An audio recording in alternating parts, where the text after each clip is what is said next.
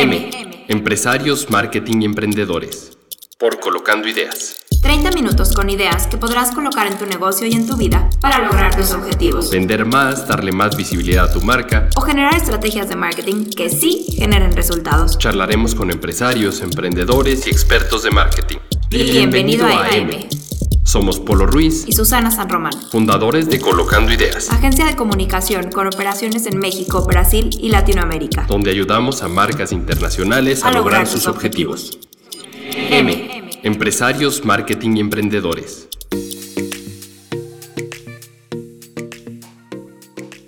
Hola a todos, esta es Susana San Román de M Podcast. Estoy con un invitado de lujo. El día de hoy nos acompaña desde Luxemburgo, Ignacio. Em, él está como Global Marketing Executive para Talkwalker. ¿Cómo estás, Ignacio? Gracias por, por aceptar estar en M.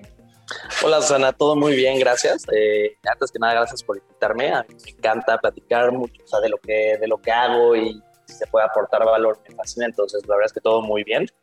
Aquí son ya las 8 de la noche, no sé qué horas sean para ti, pero... Para mí la una, así es que gracias por, hacer otra jornada de, compartir experiencia e información con nosotros. Oye, descríbete, ¿quién es Ignacio en tres palabras?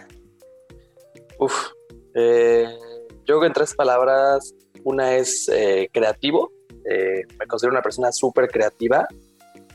Otra, mercadólogo y, o sea, pues marketing, yo creo creativo, marketing y tecnología. al final yo creo que esa es una mezcla mucho de lo que soy.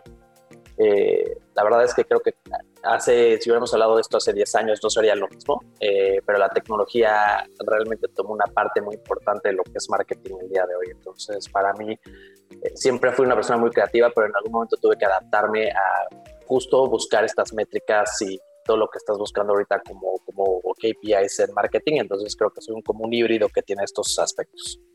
Claro, yo te recuerdo como marketing en Adobe, como una persona muy disruptiva que buscabas sí hacer digital, pero al mismo tiempo enamorar de la experiencia a través de un entregable o a través de un evento que nadie imaginaba. Entonces yo sí, además de creativo, te pondría un poquito disruptivo em, en, tus, en tus palabras que te definen. Entonces, cuéntanos, un mexicano en Luxemburgo, ¿cómo llegaron? ¿Cómo te fuiste allá? Y ahorita vamos a platicar un poquito de toda la experiencia que tienes de marketing para ver qué nos puedes aportar. Y a todos los que nos están escuchando, obviamente Talkwalker es una empresa de social listening, entonces vamos a abordar marketing en general y luego nos vamos a meter al fondo hacia social listening. Entonces, cuéntanos un poquito cómo fue que llegaste a Luxemburgo. Uf, eh, estuvo, bueno lo de la llegada a Luxemburgo con dos niños y con todo lo que tuve que cargar.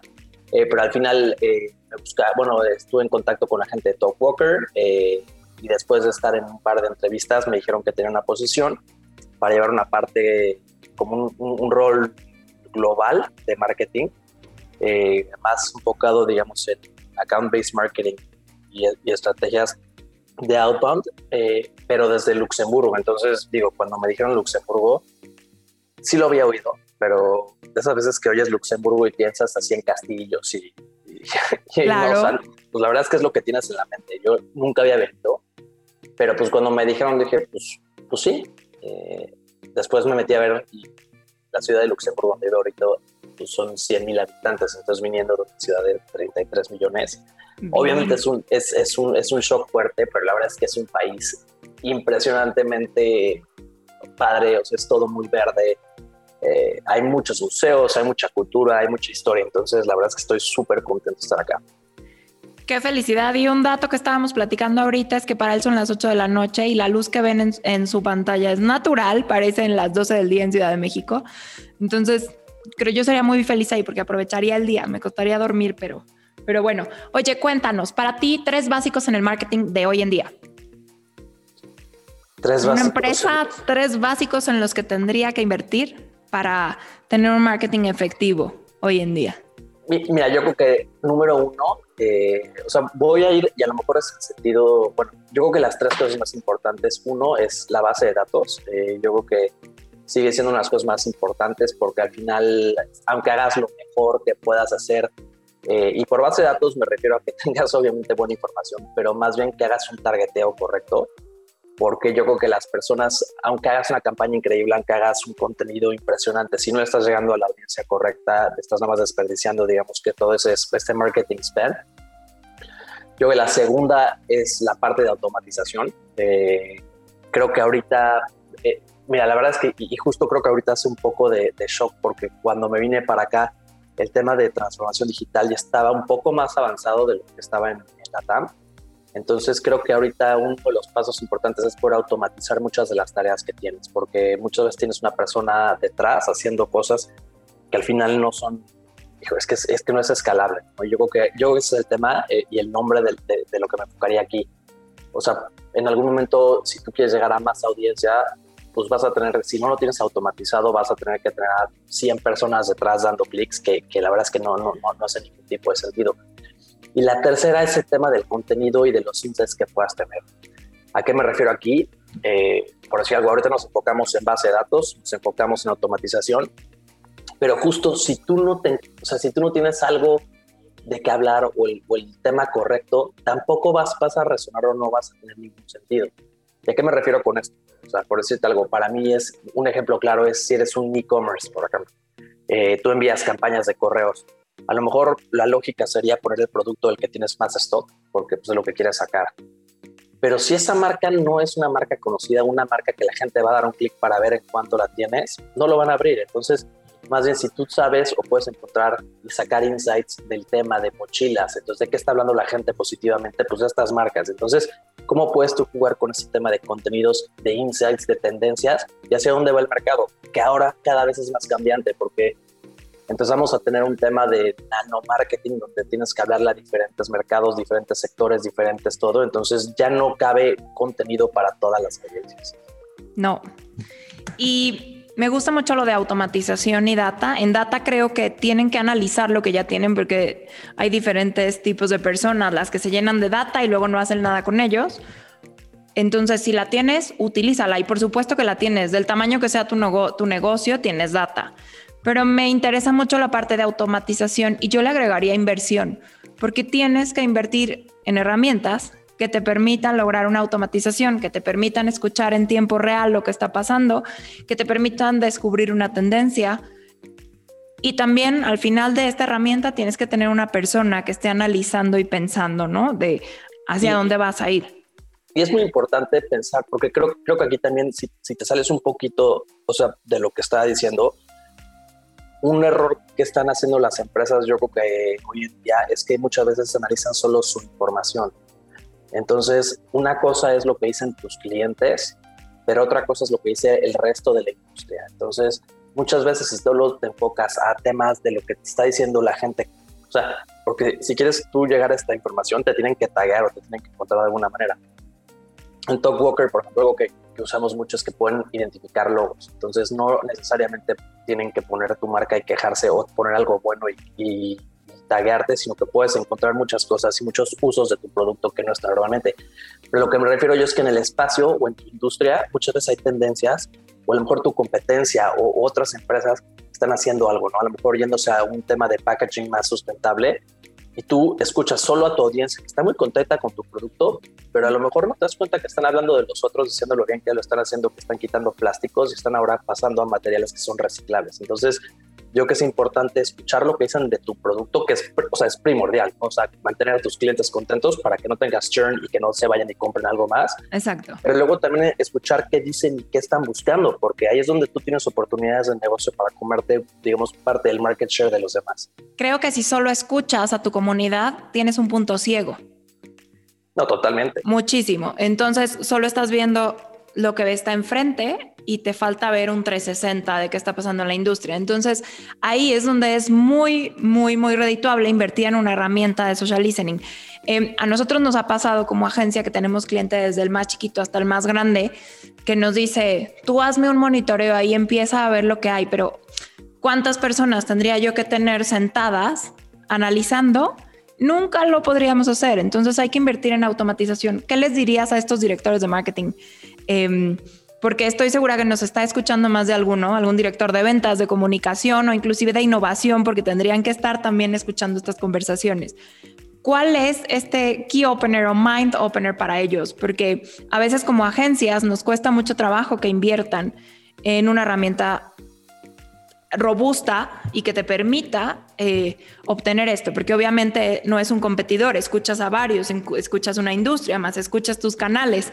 Entonces, yo soy súper fan de Talkwalker, pero ¿cuál sería el mensaje? ¿Cuál es em, este mind opener para ellos? Yo, yo, creo, que, yo creo que cuando te, sientas y empiezas a pensar en, en, por qué o cuál es este, como dices tú, mind opener, es ah, cuando tú tratas de hacer justo como dijiste, las cosas manuales quieres como, como revisar, al final la tecnología de Talkwalker tiene un sistema de inteligencia artificial que te ayuda no nada más a determinar cuántas menciones, pero cuál es el sentimiento, o sea, porque tú puedes detectar si es positivo o negativo, e inclusive puedes sacar los principales insights. Sí, pues hasta sarcasmo y en varios idiomas. Pero, pero lo que, a, lo que voy yo aquí es, muchas veces eh, lo que veo yo es que gente así como, no, no, no, es que tuvimos 100 mil mentions, sí, pero negativos. Entonces, sí. ¿cuánto, ¿cuánto te cuesta a ti?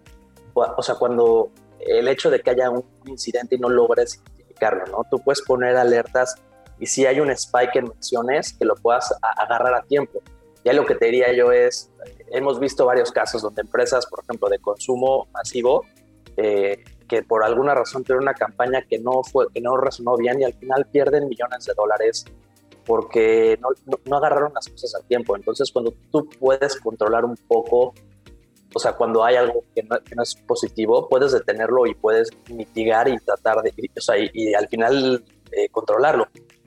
Pero la otra cosa también es pues entender y, ver o sea, la sensibilidad de lo que estás comunicando está, o sea, está fluyendo bien, porque ahí, y lo que dijiste tú de inversiones, no nada más inversión en la herramienta, sino que para qué tienes siete variables de tu campaña corriendo y si no logras ver cuál es la que está funcionando, pues estás tirando dinero. Entonces, esto te ayuda como a tomar de verdad control de tus, de tus esfuerzos de marketing y realmente invertir donde veas que haya pues, un retorno y que sea positivo para tu marca.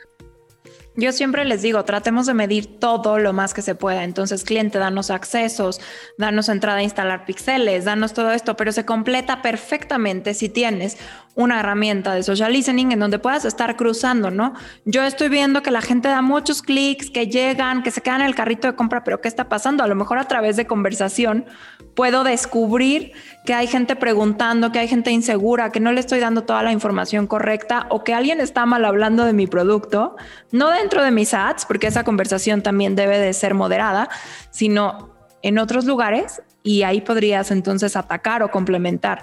Entonces me parece súper viable. Hay muchos, muchos, muchos, muchos factores desde reputación de marca, eficiencia de campañas que podrían mejorarse a través de estar haciendo una escucha activa con, con alguna herramienta. Que, que, algo que es muy importante es muchas veces, no, pues es que solo es como estar escuchando que dicen. O sea, nosotros llegamos a un, a un nivel, digamos, de gran claridad en la que puedes buscar por, esta, por etapas del fondo, ¿no? Quién está como tratando de buscar tu producto, quién lo está a lo mejor en, proceso de compra y quién ya lo está como digamos utilizando. Entonces puedes también dividir todas estas menciones y, ver si la gente, o sea, la gente que te está buscando de alguna manera puedas hacer un retargeting, o sea, de, de una manera específica y que puedas para los otros steps del funnel a lo mejor hacer un post servicio post marca o, o realmente entender bien cómo está el customer journey, si la gente está feliz después de comprar el producto, qué están haciendo, cómo lo están haciendo, porque a lo mejor eso también te puede dar muchas ideas de cómo hacer marketing al producto, que a lo mejor no tenías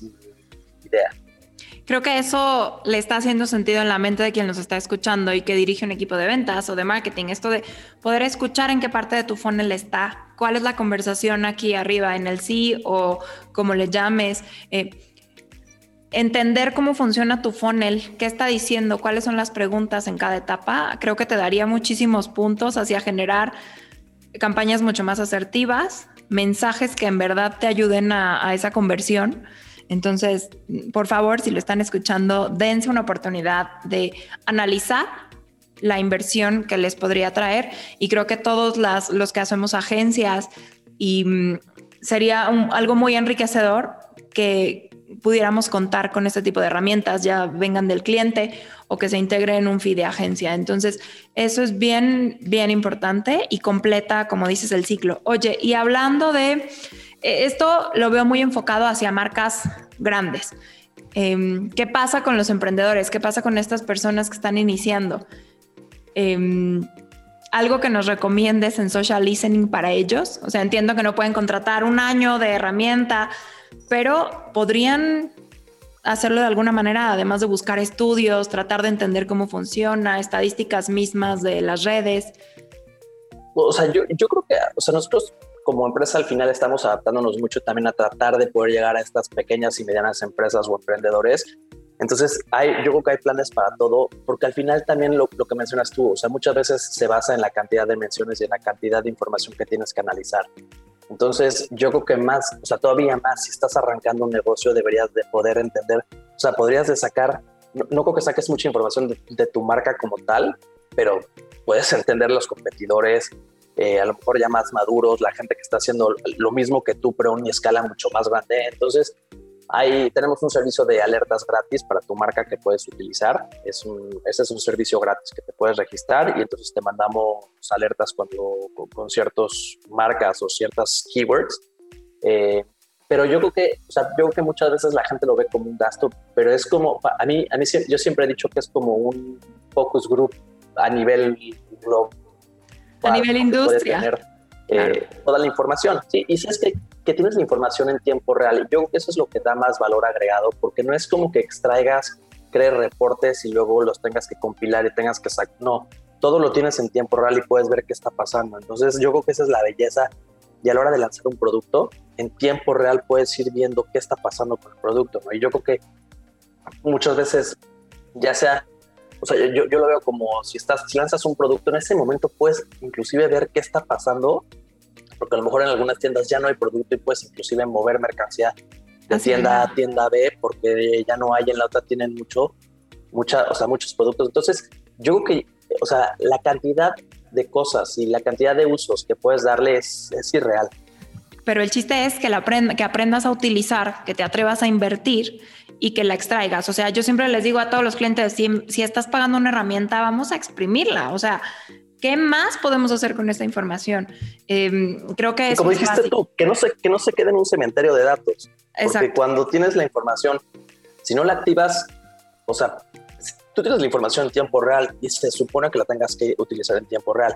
Claro, a lo mejor tienes un equipo que tiene que producir algo, pero lo que voy yo es, si no la utilizaste esta semana, es que todo cambia tan rápido. Ya se te fue. Ya hay una red social nueva, ya hay una nueva página, ya hay una nueva marca, hay un nuevo influencer, entonces todo cambia en cuestión de segundos. Y la gente está sintiendo diferente, ¿no? Entonces, porque la semana pasada fueron elecciones o porque hubo algo que sucedió a nivel mundial, hubo un nuevo trend, entonces también puede servir para esto, ¿no? Para identificar en qué trend puedes o sea, a mí me pasa que tengo clientes de, ¿ya viste este meme? Sí, ya lo vi, pero no, no va con tu marca, no hay match, o sea, subirte para qué. Entonces ahí, si tú ya estás viendo en tiempo real que tu, a tu comunidad le importa ese tipo de temas o ese tipo de, menciones, de valores que va con el meme o no, em, podrías tomar una decisión de subirte o no hacia positivo y evitar una crisis hacia negativo. Claro, porque así como te puede bien, a lo mejor lo haces de malas y pues te sale bastante mal el, deal. Exacto, entonces sí, sí hay que tener mucho cuidado porque, por ejemplo, recuerdo en el Día de la Mujer, aquí una marca mexicana, Panam, le fue terrible, la idea no era nada mala, e intervinieron unos tenis como con pintas, pero no midieron el copy. No midieron lo que iba a repercutir, no entendieron esa conversación que estaba sucediendo. Y de ser una marca muy querida, porque yo creo que todos los de nuestra generación iban a la primaria con esos tenis. Claro, yo tenía los míos. Yo también, azul. Yo azules con la raya blanca. Con la raya blanca, eso. Era como el tenis de la escuela. Sufrieron mucho. Entonces, eh, creo que haber estudiado un poquito más esa conversación, entendido el dolor, era positivas, negativas, antes de lanzar, eso les hubiera sido muy favorable. Claro, no, y, al final, o sea, los números te dan todo. Entonces, lo puedes hacer, o sea, yo que también una de las cosas que puedes hacer es lanzar a escala y una vez que ya si es positivo, a lo mejor, como te digo, ya a lo mejor lo sacas a nivel global. Exacto, exacto. hay muchos aprendizajes aquí, pero vamos cerrando, Nacho. Em, además de, lo que me nos dijiste, automatización, data, contenido, insights, otro básico que digas, si yo fuera director de marketing en una empresa en México o en Latinoamérica, ¿qué haría? En este mundo de hoy digital 100%, pero que también ya está abriendo y que ya la gente está recuperando un poco de su vida afuera de casa y ya hay oficinas corriendo también. Mira, yo creo que, yo creo que algo que es muy importante que mencionaste al principio es ser disruptivos. Eh, hay, hay dos, yo creo que hay dos maneras de hacer las cosas. Algunas personas como que a lo mejor siguen una pauta de alguien que ya hizo algo y tratan de ser un do better o seguir lo que está haciendo tu competencia. Pero yo siempre toda la vida he pensado que hay que pensar totalmente diferente y hay que tratar de innovar. Eh, ahora, también, a ver, hasta dónde, O sea, hay que, hay que tratar de, de ser congruentes y, y para mí como dijiste tú, trataba de, de, salirme un poco del ser solo digital y tratar de mezclar diferentes canales. Pero yo creo que lo más importante ahorita para cualquier mercadólogo es que no te enfoques en un solo punto de contacto y no te enfoques solo en un tema, sino que hay que pensar a nivel de todo el customer journey. Eh, o sea, la gente afortunadamente ya tiene mucha información, entonces tienes que ser muy real de lo que, de lo que dices, no, no vender sueños y que al final sea una locura, pero, pero pensar muy bien en todo lo que estás creando y todos los contenidos que estás creando, porque para mí algo que es muy importante es tener una, una, comunicación a lo largo de todo el funnel que haga sentido con, con las personas, porque creo que es muy diferente eh, y, al final, o sea, podemos pensar de, consumo masivo, pero también puedes pensar en temas a lo mejor de software, a lo mejor empresas que venden cosas un poco más caras. Y, hay que entender bien tus ciclos de venta y pensar en dónde son los puntos donde tú puedes tocar a la gente.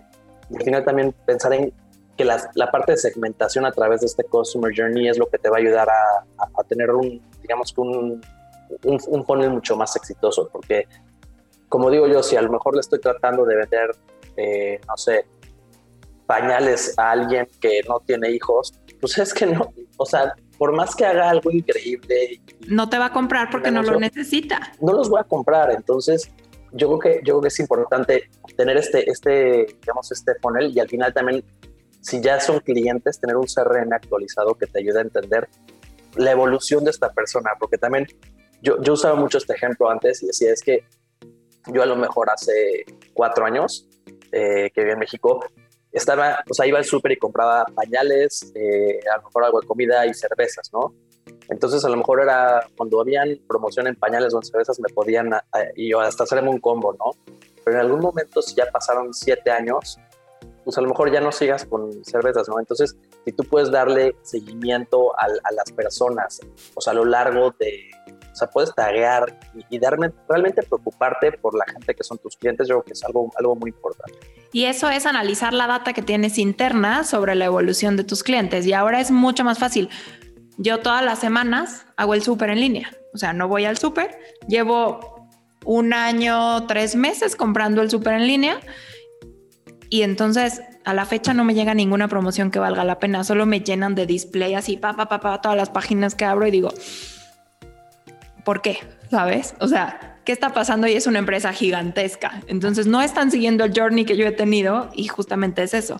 Em, otra cosa, que yo creo que el ser disruptivo, atreverte a hacer algo diferente, es súper funcional.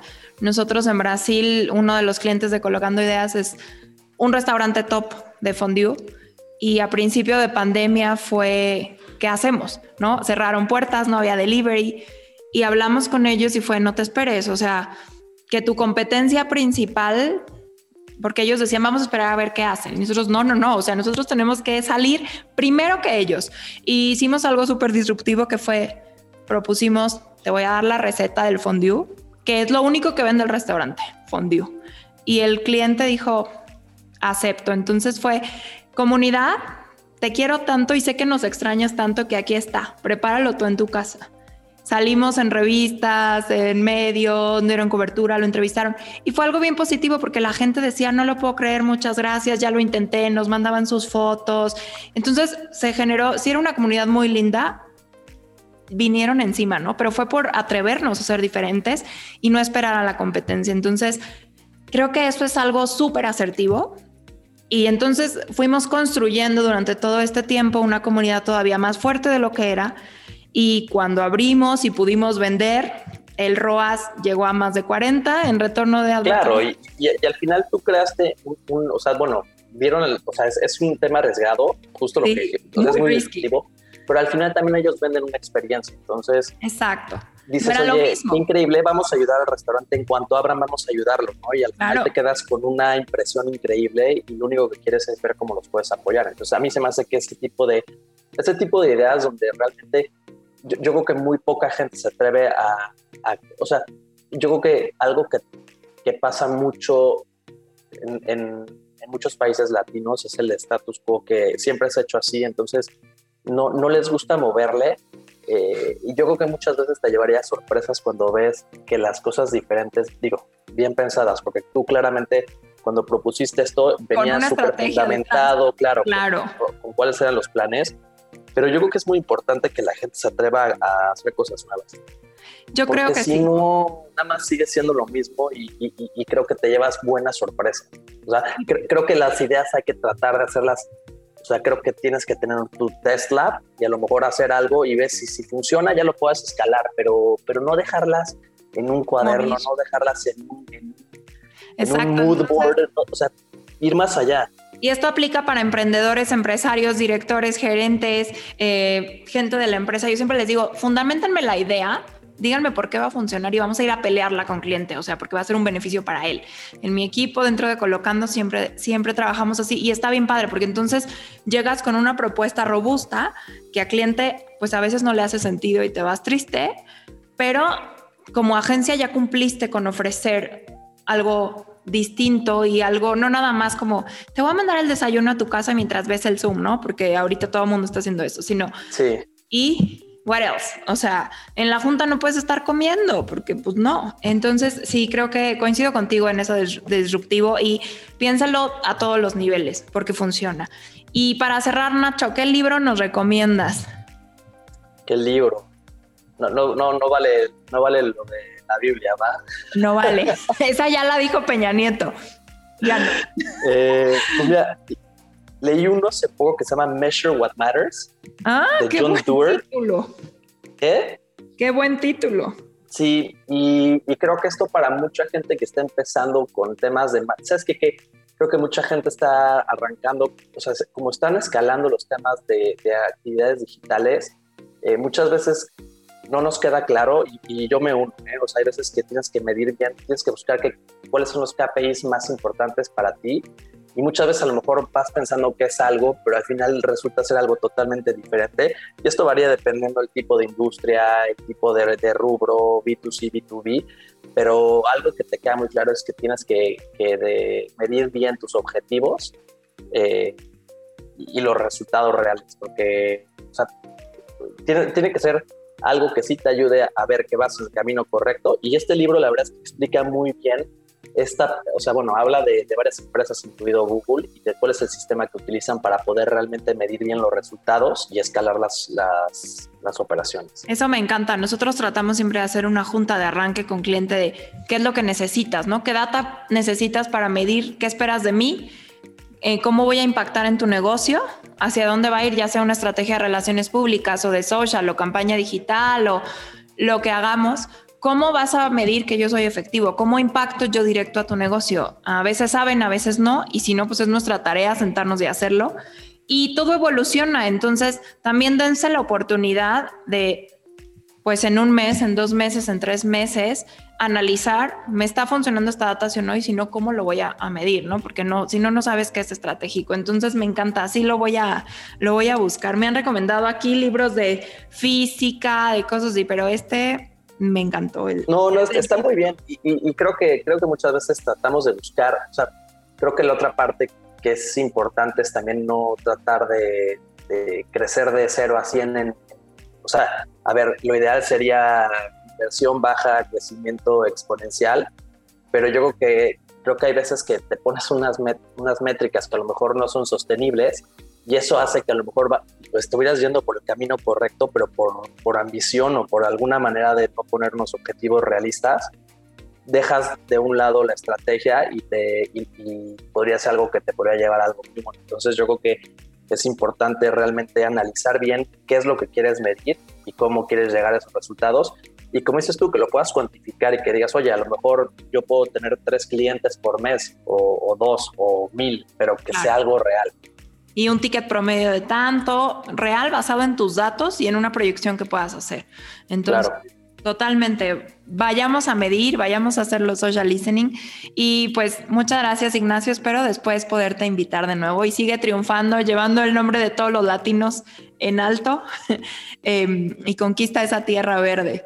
Muchas gracias y seguimos cada miércoles un nuevo episodio de M. Muchísimas gracias. Una despedida, Nacho. No, pues muchísimas gracias por invitarme. Ya sabes que yo feliz y cuando quieran, yo feliz de la vida de venir a hablar con ustedes. Eh, Perfecto. muchas gracias y pues, gracias. lo que necesiten. Gracias. Les voy a dejar su perfil de LinkedIn si Nacho me da permiso en la grabación. Sí, claro que sí.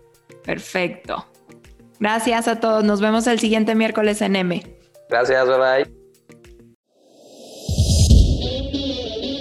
M. Empresarios, marketing y emprendedores. Por Colocando Ideas. 30 minutos con ideas que podrás colocar en tu negocio y en tu vida para lograr tus objetivos. Vender más, darle más visibilidad a tu marca. O generar estrategias de marketing que sí generen resultados. Charlaremos con empresarios, emprendedores y expertos de marketing. bienvenido, a AM. Somos Polo Ruiz y Susana San Román, fundadores de Colocando Ideas, agencia de comunicación con operaciones en México, Brasil y Latinoamérica, donde ayudamos a marcas internacionales a, lograr, sus objetivos. M. Empresarios, marketing y emprendedores.